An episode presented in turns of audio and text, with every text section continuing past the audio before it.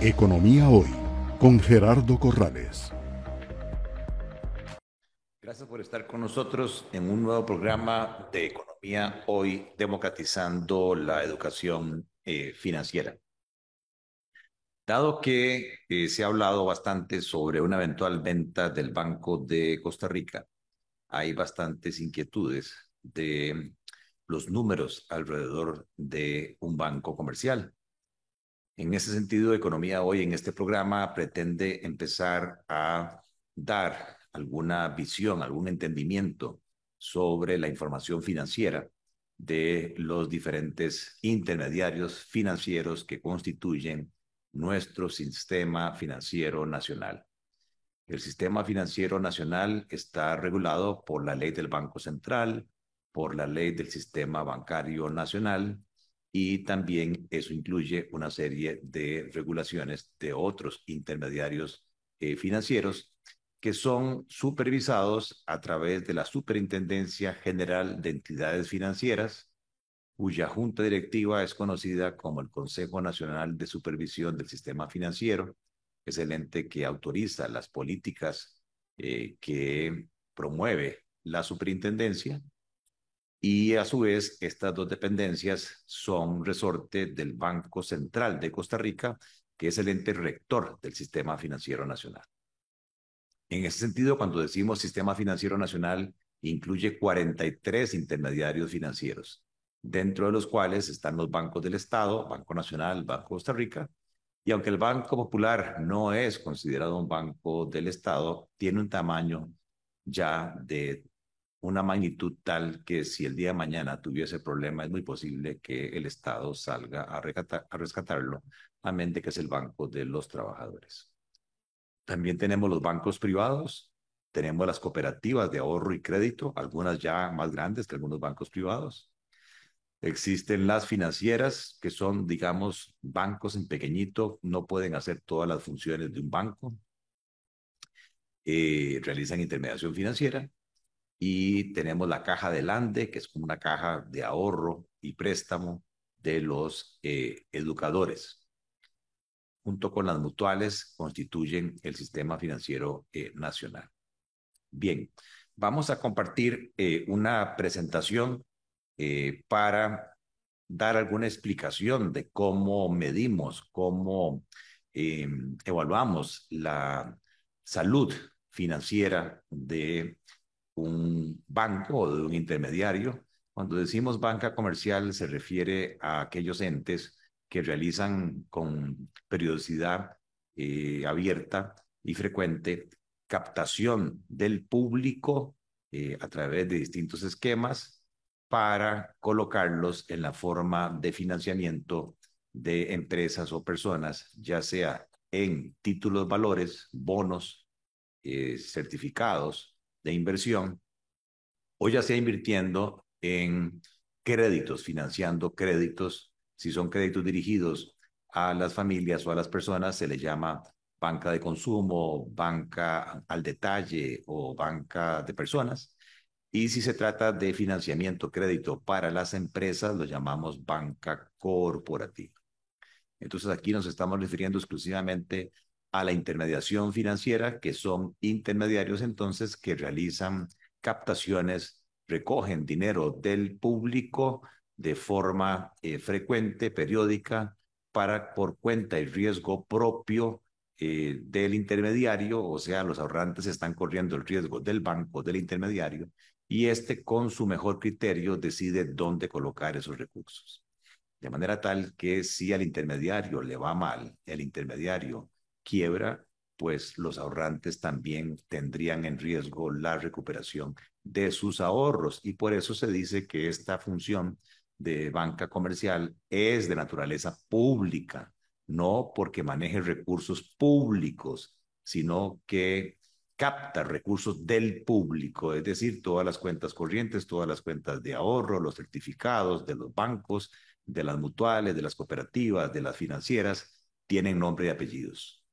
o tienen eh, nombres sociales si son empresas jurídicas, tienen dueños. Y como tal, los supervisores, la SUGEF, el CONACIF, el Banco Central, tienen que velar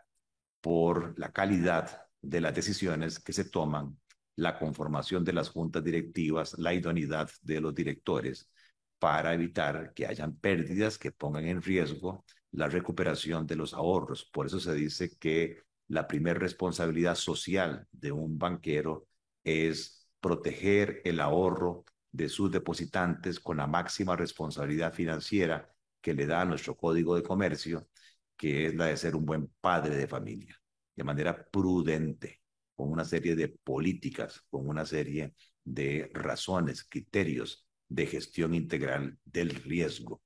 para minimizar pérdidas en utilidades o para minimizar reducciones del patrimonio, que son los recursos que ponen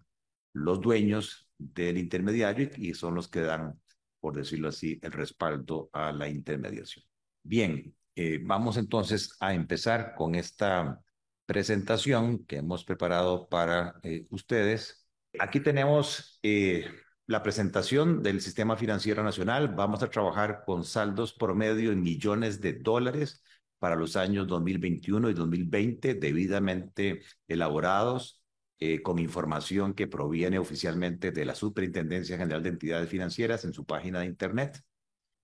Y después de la introducción nos vamos a concentrar en analizar las fuentes de financiamiento de los intermediarios financieros en Costa Rica. Esto es la estructura de su financiamiento en cuanto a las obligaciones que tienen los intermediarios con el público, depositantes físicos, jurídicos,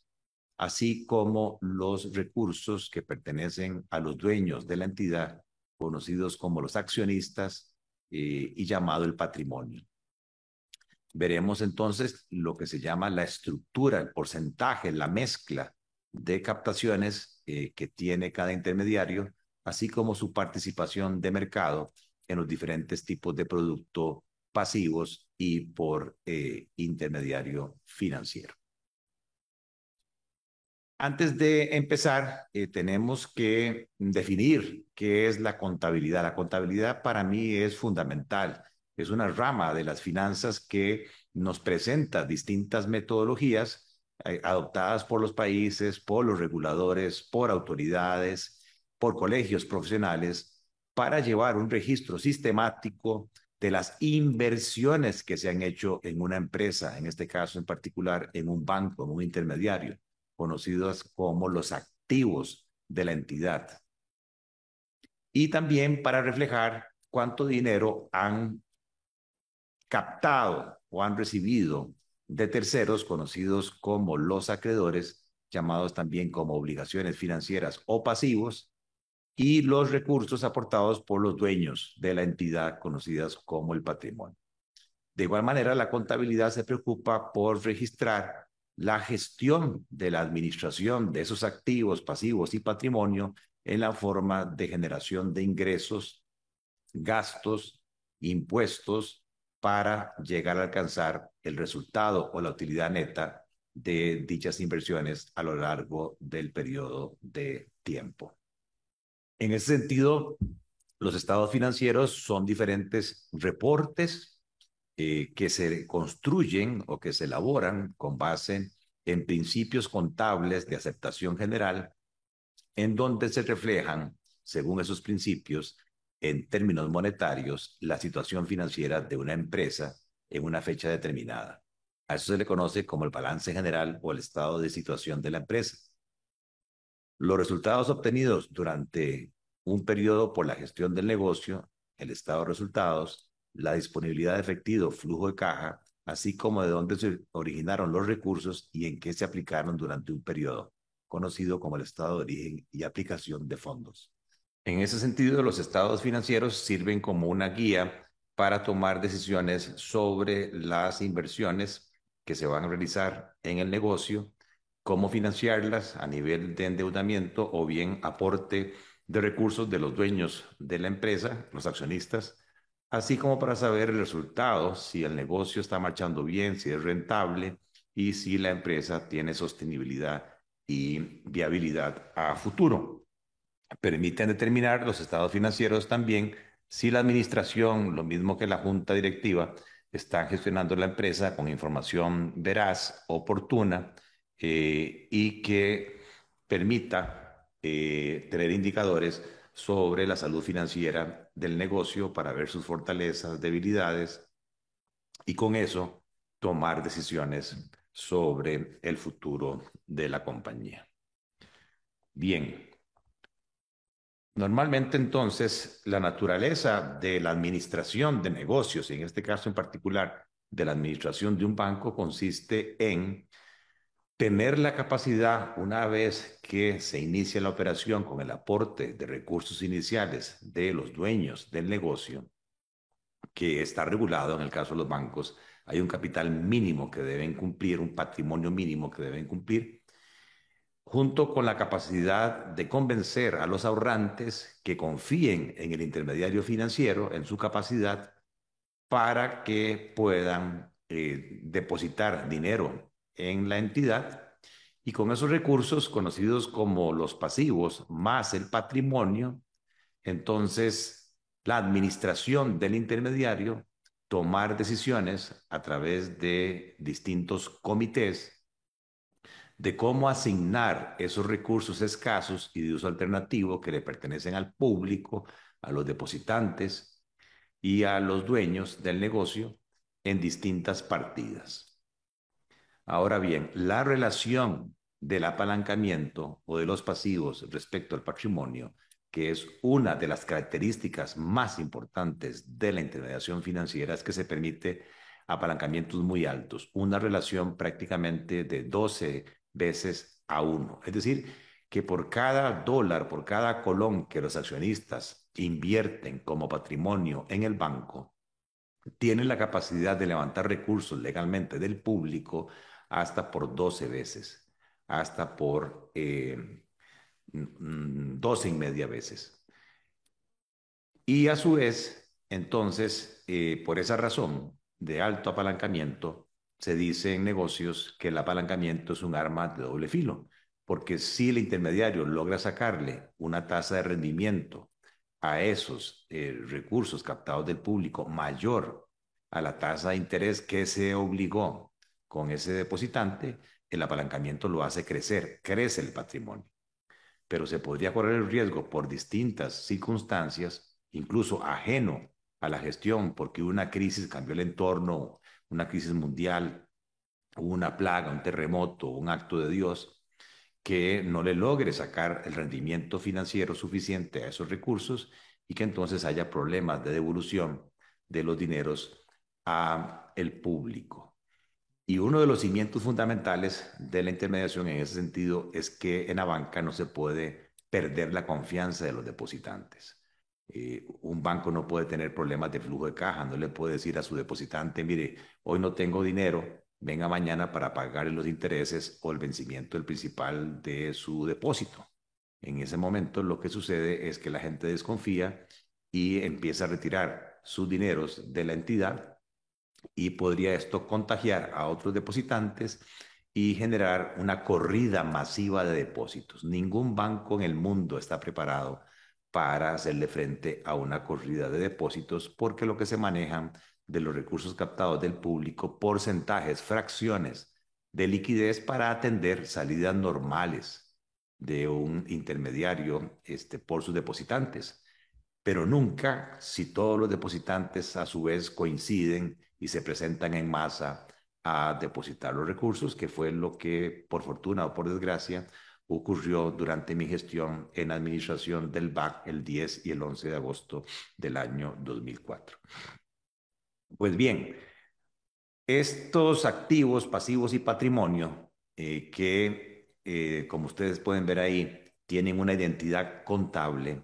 eh, una tautología que se cumple por definición, y es que los recursos que han sido aportados por el público en la forma de pasivos, más los recursos que han sido aportados por los accionistas, esa suma de recursos tiene que coincidir necesariamente con el total de inversiones o activos que se mantienen en el banco. Si no hay esa igualdad, hay un error, hay un fraude, hay un desfalco que hace que no se cumpla la eh, ecuación contable por tradición que los activos tienen que ser iguales a la suma del pasivo más los patrimonios. Cuando se utilizaba la regla T para efectos de contabilidad y registro, decíamos que al lado derecho del balance se miden los pasivos y el patrimonio y al lado izquierdo se presenta eh, los activos del negocio. El segundo estado financiero importante es que resultado de este manejo de activos, pasivos y patrimonio se generan ingresos financieros en la forma de inversiones en títulos valores, básicamente intereses que se pagan por esos títulos valores, o ingresos financieros también en la forma de intereses por los distintos créditos que otorga el intermediario, sea créditos para personas como hipotecas, financiamiento de vehículos, eh, créditos personales, tarjetas de crédito o sea créditos para banca de empresas, ya sea para financiar su activo circulante, inventarios, eh, para pagar impuestos, eh, para pagar salarios, a lo cual lo conocemos como el capital de eh, trabajo, o para financiar proyectos de inversión como la adquisición de maquinaria, equipo, planta. A su vez, como se está corriendo un riesgo el banco a la hora de colocar esos recursos que no le pertenecen, le pertenecen al público o a los accionistas, se acostumbra a que como hay por mejor disposición de los deudores a pagar eventos que no se controlan, exógenos, o porque también algunos deudores pueden entrar en problemas de disponibilidad de fondos, flujo de caja para hacerle frente a sus créditos y no pagan, se hace por regulación una estimación, una provisión, un gasto para ir creando una reserva para eventuales incobrables. También la banca moderna cada vez más se inclina ya no solo por ingresos financieros provenientes de inversiones y de créditos, sino también por eh, prestarle al público servicios financieros. Por ejemplo, la compra y venta de dólares, medios de pago a nivel internacional como cartas de crédito, transferencias, cobranzas, remesas, recaudación de agua, luz, teléfono, servicios públicos, impuestos, eh, administración de fideicomisos, eh, mandatos. Todos estos servicios bancarios que no son crédito generan una comisión por administración, por suministrar este servicio.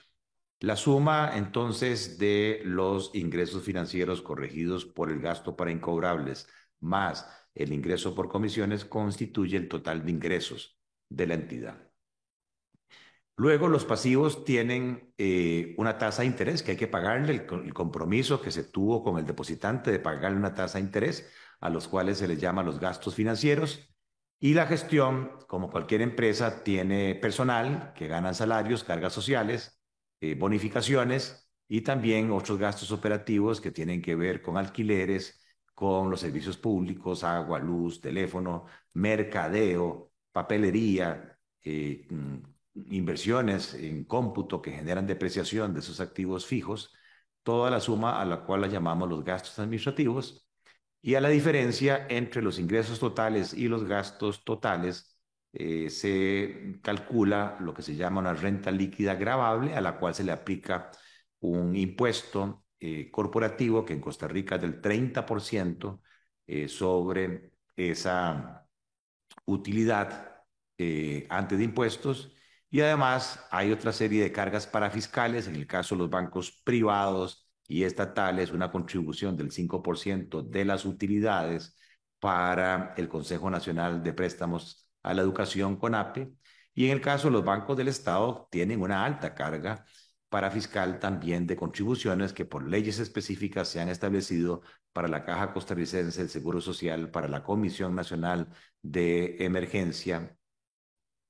eh, y para otros eh, destinos o propósitos. A la diferencia entonces entre el total de ingresos y el total de gastos e impuestos y cargas sociales es el resultado neto del periodo, que podría ser una utilidad neta, normalmente anual, o incluso podría darse una situación de pérdida si es que eh, los gastos superan a los ingresos. A nosotros nos interesa a la hora de medir la ejecutoria calcular la rentabilidad. Pero como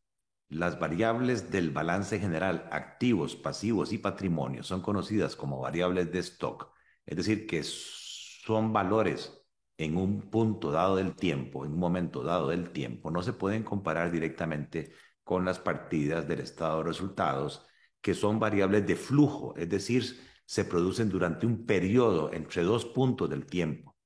Y por eso, para calcular, para comparar cuentas del estado de resultados con cuentas del balance general, primero tenemos que poner en el mismo término de medición de, tiempo y para eso se utiliza que las partidas del balance general, sean activos, pasivos o patrimonio, se calculen como patrimonio promedio. Tomamos dos puntos en el tiempo, al inicio del periodo, al final del periodo, y lo dividimos entre dos, y eso nos da el activo total promedio o la inversión promedio que se mantuvo invertida durante ese año en el banco y que generó esa utilidad neta, o los recursos que se mantuvieron en promedio por parte de los accionistas, conocido como el patrimonio total. Y las variables o las razones financieras, los cocientes más conocidos eh, por los cuales se mide la ejecutoria, es la rentabilidad. En este caso, la rentabilidad del activo total, eh, Return on Assets, se llama el ROA, eh, sale de comparar la utilidad neta del periodo dividida entre el activo total promedio. Es un porcentaje que nos dice de toda la inversión que durante ese año se mantuvo en promedio en el banco, qué rentabilidad se le logró sacar, qué porcentaje eh, se tradujo en utilidades. Y el otro eh, razón más conocida, porque es por la cual se mide la ejecutoria de la administración, es el ROE, Return on Equity, que compara la utilidad neta, sí, pero con el patrimonio promedio del año, es decir, los recursos que, que fueron aportados por los accionistas, y nos dice qué porcentaje de ese patrimonio generó rendimiento, qué porcentaje se ganaron los accionistas. Y eso es clave porque si resulta que esa rentabilidad es menor al costo de oportunidad eh, sin riesgo, o sea, si ese accionista pudo haber metido la plata en un bono del tesoro o en un bono de gobierno y le rentó más que lo que le está generando el banco, el accionista podría justificar y decir, no, yo mejor salgo de esto porque rentablemente no me negocio. Lo que se busca entonces es que la rentabilidad de la gestión del banco sea mucho mayor que la alternativa de cero riesgo. Eh, por ejemplo, en mis tiempos,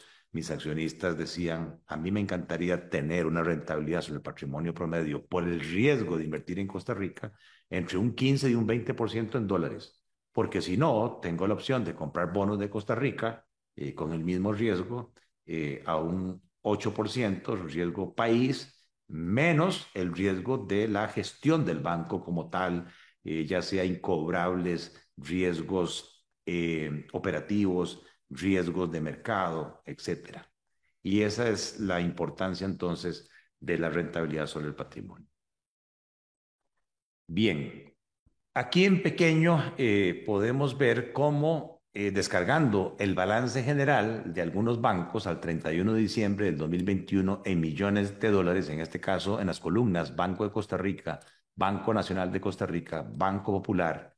eh, los tres bancos del Estado sumados, y el BAC, podemos ver el activo total. Recuerden que el activo total son el valor de todas las inversiones que se mantuvieron al 31 de diciembre del 2021. Por ejemplo, en el caso del Banco de Costa Rica tiene un tamaño de inversión o de activo de 9.677 millones de dólares. El Banco Nacional de Costa Rica es el más grande del sistema financiero con 12.570 millones de dólares. El Popular 6.279 millones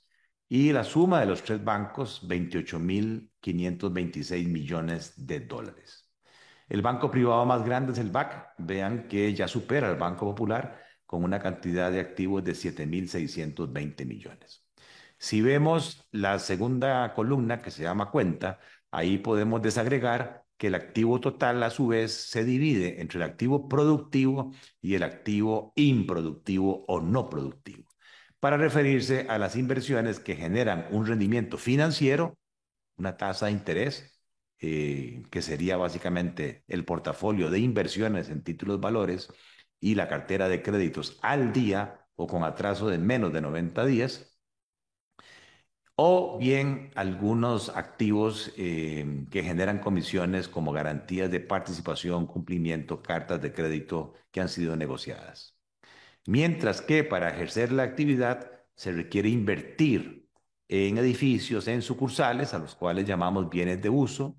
También por legislación, un banco no puede colocar todos los recursos que capta del público, está obligado a mantener un porcentaje depositado en el Banco Central que no genera rendimientos, que se le conoce como el encaje mínimo legal, que ya en colones 100 dólares en Costa Rica del 15%. Eh, a eso se le llama disponibilidades junto con otra reserva voluntaria eh, de liquidez para hacerle frente precisamente a recursos captados del público que están disponibles para ser retirados en cualquier momento. Luego también en activos improductivos eh, tenemos las cuentas por cobrar, tenemos bienes que han sido entregados en dación en pago y que más bien no generan rendimiento, sino que son un dolor de cabeza para los bancos cuando se apropian o ejecutan una casa, un carro, un lote, un edificio. Solo gastos genera y costos financieros, incluso se devuelven deteriorados. Eh, hay un periodo eh, que la superintendencia permite que esos bienes se mantengan en el balance del banco antes de pasarlos por pérdida. Son 24 meses para que el banco pueda salir de esos eh, bienes. Y luego hay una serie de cargos eh, que básicamente son una serie de pagos que se han realizado por anticipado, básicamente en el rubro de seguros u otros. Y tenemos un activo improductivo muy importante, que es cuando ya la cartera de crédito está con una morosidad mayor a 90 días o ya está en un proceso de cobro judicial. No generan rendimientos financieros, eh, sino que más bien generan gastos. Otras partidas de activos y por último, la estimación, el saldo de la estimación para cubrir eventuales incobrables de la cartera de crédito o inversiones que, como decíamos, en el estado de resultados, por normativa, periódicamente mes a mes, los bancos, según la calidad de esos portafolios de inversión en títulos valores o de créditos, tienen que hacer una estimación, clasificar a los deudores, que es la normativa 1-05, en muy buena calidad crediticia, en donde incluso podría ese gasto ser cero o dependiendo de eh, el deterioro que tenga la recuperación de ese título, valor o de ese crédito, el banco se ve obligado a incrementar ese gasto para reservar el 1%, el 5%, el 20%, el 60% e incluso hasta el 100% si es ya eh, un crédito que está en un proceso de intervención judicial o en un concurso preventivo de eh, acreedores o si ya prácticamente es un crédito eh, incobrable.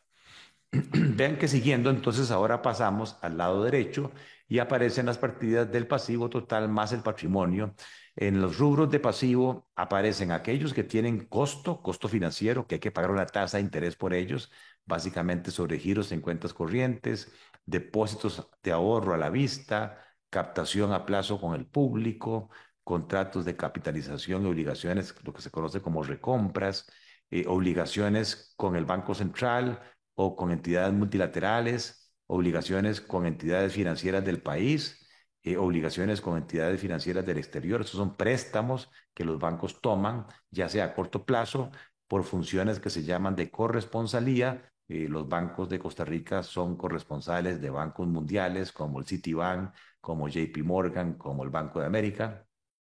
o bien obligaciones con entidades financieras del exterior de largo plazo para financiar hipotecas o para financiar proyectos de inversión. Hay también obligaciones con entidades no financieras y hay una porción de las cuentas corrientes que no pagan intereses por parte de los bancos y eso constituye entonces eh, un pasivo en este caso con costo financiero, si pagan una tasa de interés, esos saldos, digamos en el caso del Banco de Costa Rica, 3.097 millones de dólares, o en el caso del Banco Nacional, 2.399, esas sumas son onerosas, es un pasivo con costo, porque el banco tiene que reconocerles una tasa de interés. Por el contrario, si no pagan intereses, son los pasivos sin costo eh, que básicamente ahí están captaciones a la vista, otras obligaciones a la vista. A la vista significa que están disponibles para ser retirados, otras obligaciones con el público, obligaciones con entidades financieras, tal vez una porción que no paga interés, pasivos diferidos, eh, que básicamente son eh, rubros que han sido ingresos cobrados por anticipado y que todavía no se ha brindado el servicio por parte del banco, son una obligación. Otras provisiones distintas a crédito para eventuales pérdidas de operación, otros pasivos, eh, pasivos que se pueden convertir o deuda subordinada que se puede convertir en patrimonio, obligaciones contingentes que han sido negociadas por cartas de crédito o por garantías de participación y cumplimiento. Y vean que sí, el rubro más importante son algunos saldos en cuenta corriente que no pagan intereses. Vean que en el caso del Banco Nacional son 1.345 millones de dólares. Como la plata está disponible a la vista, ese tracto eh, no paga intereses. O en el caso del Banco de Costa Rica, 505 millones. Es la plata más rica para un banco porque no genera ningún costo financiero. Eh, mientras que en el caso del el BAC, vean que ya son 1.081 millones de dólares. En el caso del Banco Popular no reportan, sino que todas las cuentas eh, corrientes a la vista eh, generan un gasto financiero, un pago de intereses para el Banco Popular. Y por último, tenemos el tamaño del patrimonio. Esto es bien importante porque es el valor en libros. ¿Cuánto vale en libros? en los libros contables, el caso del Banco de Costa Rica, el tan eh, discutido caso del Banco de Costa Rica, libros 1.078 millones de dólares, ahora al 31 de diciembre del año pasado, el Banco Nacional 1.145 millones de dólares, el Banco Popular vale más en libros que los otros dos bancos del Estado, 1.315, y en el caso del BAC, 800 ya millones de dólares. Bien, el otro estado eh, mm, financiero que se presenta en los libros de la SUGEF, en la página de la SUGEF, es el estado de resultados. Vean que lo primero, a diferencia de una empresa comercial, industrial o de servicios, lo que aparece aquí son los ingresos por intermediación financiera. Precisamente lo que se ha colocado en títulos valores o en crédito le resultan al banco en un ingreso anual. En el caso del Banco Costa Rica, anualmente le entran 515 millones de dólares, de los cuales 145 millones vienen de inversiones y 370 millones vienen del rubro de eh, crédito. Eh, tienen también el caso del Banco Popular y del Banco eh, BAC y Banco Nacional Vean lo interesante que en el caso de el BAC eh, tiene una suma de ingresos financieros superior a la suma del Banco de Costa Rica. Y cuando uno ve la estructura, vean que el BAC hace más colocación crediticia, 493 millones de dólares le genera más que los 370 del Banco de Costa Rica, aunque por inversiones el Banco de Costa Rica genera casi el doble. Esto lo que se dice es que aparte de las inversiones con propósitos de liquidez para cubrir eventuales retiros de las captaciones del público que están a la vista, que los bancos del Estado mantienen también un rubro importante que han sido utilizados por el gobierno para financiar parte de su déficit. Vean que esos ingresos financieros por inversiones, en el caso de los bancos del Estado, le genera casi 400 millones de dólares de intereses provenientes de títulos valores, la mayoría del gobierno central. Luego tenemos los gastos eh, que hay que pagar por la captación, gastos de intermediación financiera, ya sea por lo captado al público, por el pago al Banco Central, si es que el Banco Central prestó dinero, y por el pago de otras deudas o préstamos con entidades financieras. A la diferencia entre los ingresos por intermediación y los gastos por intermediación, lo llamamos el resultado de la intermediación financiera o algunos también lo llaman el margen financiero. Es decir, que en el caso del Banco Costa Rica, restado el gasto financiero, en el año 21 se ganó 345 millones de dólares. Pero algunos de los créditos o de las inversiones no va a ser pagos y por eso se registra, según la normativa, un gasto de estimación eh, que en el caso del Banco de Costa Rica, en el año 2021 fue muy bajo, o sea, parece, que, le, que les fue bien ese año o que ya tenían exceso de reservas, 31 millones de dólares, mientras que el Banco Nacional 108 millones y el BAC 134 millones. Y eso hace que el resultado de esa intermediación financiera neta de la estimación de que el Banco de Costa Rica cierre con una eh, utilidad eh, antes de ingresos por comisiones de 315.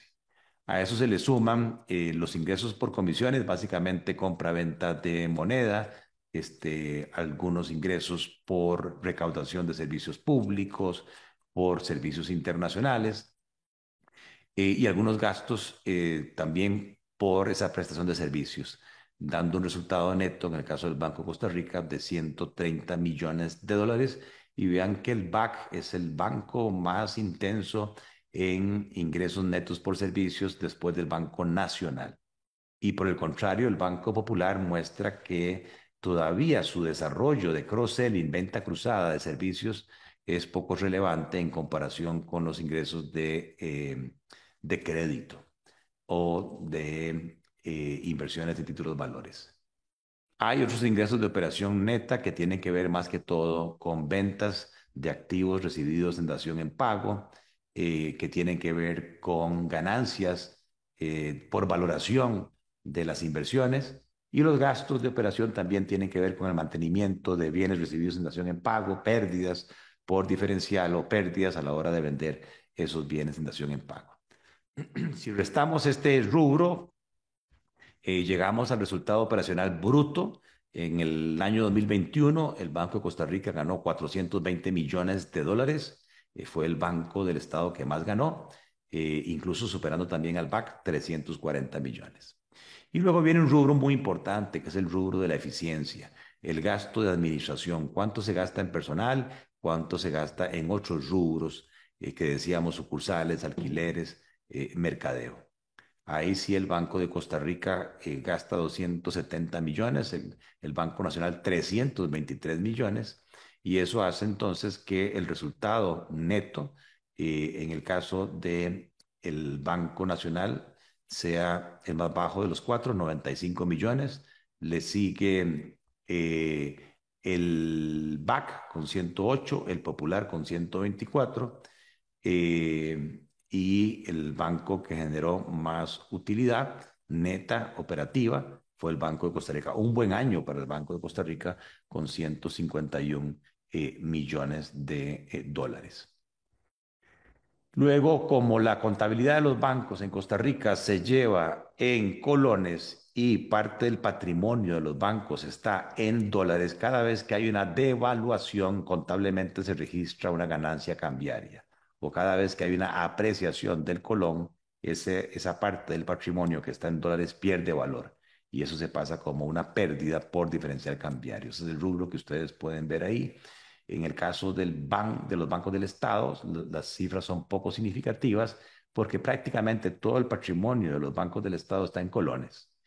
Mientras que en el caso del el Banco BAC, eh, si no han cambiado las políticas, casi que el 100% del patrimonio estaba en dólares, eh, porque no se quería eh, especular con los movimientos del tipo de cambio que realmente no los controla la administración del banco, sino que dependen del mercado o dependen de la intervención del Banco Central.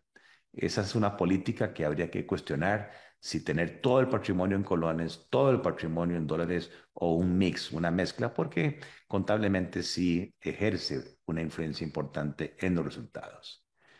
Eso nos hace llevar a la utilidad antes de impuestos y participaciones. Eh, vean que el Banco de Costa Rica mantiene 154 millones de eh, utilidad, eh, tuvo una ganancia cambiaria de 3 millones contable y en el caso del BAC sube a 133, siendo el segundo banco más rentable, seguido por el Popular y el Nacional. Y luego aparecen los impuestos y las participaciones en utilidades Vean interesante, en el caso del Banco de Costa Rica, 67 millones de dólares, en el caso del Banco Nacional, 65 millones, Popular 51 y el BAC 45 millones. Para llegar al último renglón, que es la utilidad neta eh, durante ese año, Eh, el banco que más utilidad generó fue el BAC con 88.1 millones de dólares. Le sigue el Banco de Costa Rica con 87.1, el caso del Popular con 72 y el Nacional con 30 millones de dólares. Esto nos da una idea entonces del estado de resultados que veremos en otro programa ya en detalle. Por el momento, dada esta introducción, eh, nosotros nos vamos a concentrar en el lado derecho del balance, eh, viendo las cifras promedio de dónde vienen los recursos que los bancos colocan en inversiones o en préstamos. Y vean que el saldo promedio eh, del año 2021 para el caso del Banco de Costa Rica fueron 9.221 millones de dólares, de los cuales eh, obligaciones con terceros, con el público, son 8.196 millones y patrimonio 1.025. Ojo que es un patrimonio promedio que estuvo durante el año 2021. Igual tienen para el resto de los bancos y aquí vemos entonces los distintos tipos de fuentes de captación o de financiamiento que utilizan los bancos, sean captaciones a la vista, cuentas corrientes, cuentas de ahorro. Una cuenta corriente es normalmente la que está disponible a la vista y que tradicionalmente se giraba a través de una orden incondicional de pago conocida como cheque, pero que hoy básicamente se, hacen cheques electrónicos o transferencias eh, electrónicas, incluyendo el Simpe móvil, que ha tenido un gran éxito en el público. Eh, una captación a la vista en una cuenta de ahorro eh, no está tan inmediatamente disponible, pero se puede utilizar a través de algunos esquemas de tarjetas o a través de algunos esquemas de transferencia electrónica. Luego tenemos las captaciones a plazo, en el sentido de que durante X meses, seis meses, un año, cinco años, el depositante se compromete a no tocar esos recursos y por lo tanto la tasa de interés que debe ofrecer el intermediario es mayor, porque hay un sacrificio del consumo presente en función del consumo futuro. Mientras que las captaciones a la vista eh, son más baratas, pero tienen un riesgo y es que están disponibles y pueden salir en cualquier momento y si el banco no está preparado con una buena reserva de liquidez o si hay una corrida masiva de depósitos, el banco podría quebrar si no gestiona bien la captación a la vista. Luego tenemos los saltos promedio que los bancos eh, tomaron de otros bancos, ya sea bancos locales o bancos del exterior, de corto o de largo plazo. Y el resto de pasivos son básicamente cuentas por pagar a proveedores, intereses por pagar e impuestos por pagar que se incluyen en el rubro de otros pasivos, que junto con el patrimonio, la suma de esos dos elementos nos da el lado derecho. Eh, quiere decir que el activo total promedio en el caso de el BAC, también coincide con la suma de los pasivos y el patrimonio promedio que hubo durante ese año 2021, es decir, 7.393 millones de dólares, o en el caso del Banco de Costa Rica, el activo total promedio que tuvo invertido durante el año 2021 fue de 9.221 millones de dólares. Bien, hasta aquí esta primera parte, eh, que como ustedes han visto, ha sido más académica para ubicarnos en los conceptos contables, estados financieros, el balance general, el estado de resultados, las cuentas que los conforman y alguna idea preliminar eh, de esos números entre algunos bancos del Estado y el caso del BAC y también los saldos promedios de las fuentes de captación eh, que se tuvieron durante el año 2021. En la siguiente parte eh, de este capítulo vamos a entrar más en detalle a analizar entonces la parte derecha del balance general de los bancos, ya sea a nivel de sectores, bancos del Estado, bancos privados, mutuales, financieras, cooperativas, y luego incluso vamos a irnos individualmente a ver la conformación de esos saldos, a ver el crecimiento, la participación de mercado y la estructura, qué porcentaje de ese banco depende de saldos a la vista, a plazo, préstamos, patrimonio, para ver entonces eh, benchmark que se llama comparaciones, pros, contras qué banco está más sujeto a un riesgo de liquidez, qué banco está más sujeto a un riesgo de no renovación de una captación a plazo que le puede generar un problema también de liquidez, qué bancos están más o menos apalancados en el sentido de que puede ser que sí, estén haciendo un buen uso de lo que la ley les permite, eh, de llevar al máximo el apalancamiento, es decir, que por cada 100 eh, que tienen depositados en eh, el rubro de patrimonio, resididos de patrimonio,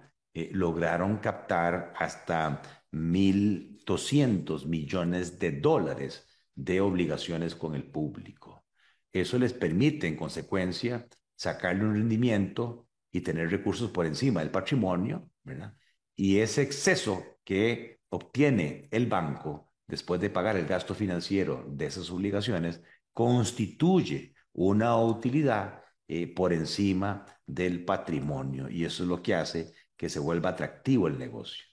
Pero también, como decíamos, el apalancamiento es un arma de doble filo. Podría ser tal ese nivel de apalancamiento que el riesgo de un retiro, que el riesgo de liquidez, que el riesgo de no pago pueda meter al banco en dificultades y por lo tanto eh, no necesariamente el banco que está más apalancado significa que sea el mejor banco, más bien tiene un perfil de riesgo mayor respecto a un banco en donde el patrimonio tiene una participación mayoritaria. Claro está, no podemos irnos al extremo que un banco eh, tome la decisión de no captar recursos del público porque entonces no tiene sentido para el accionista si resulta que el rendimiento que voy a obtener es meramente por mi patrimonio, con todos los riesgos que hay en ese negocio. Podría preferir invertir en títulos valores, como decíamos. Bien, hasta aquí esta primera parte. Eh, gracias por estar con nosotros